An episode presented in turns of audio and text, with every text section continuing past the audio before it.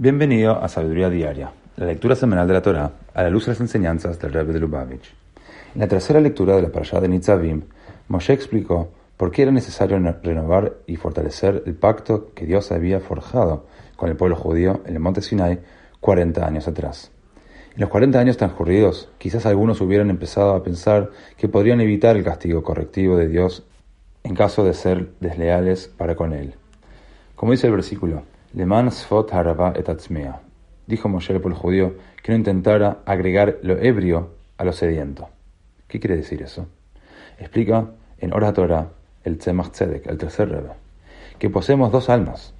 Un alma divina que busca intensificar su relación con Dios y un alma animal humana que busca el confort físico y los placeres de los estímulos intelectuales seculares.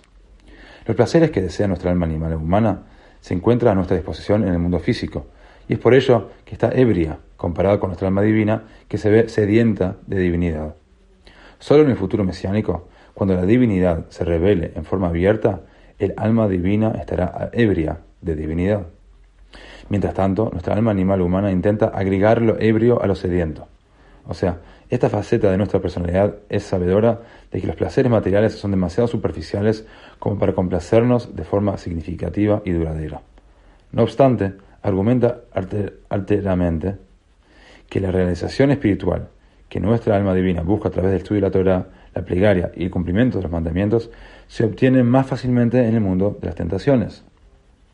Nuestro desafío en la vida consiste en no escuchar esa voz, sino la voz interna de nuestra alma divina y ordenar nuestras prioridades de acuerdo con los verdaderos intereses nuestros y de Dios.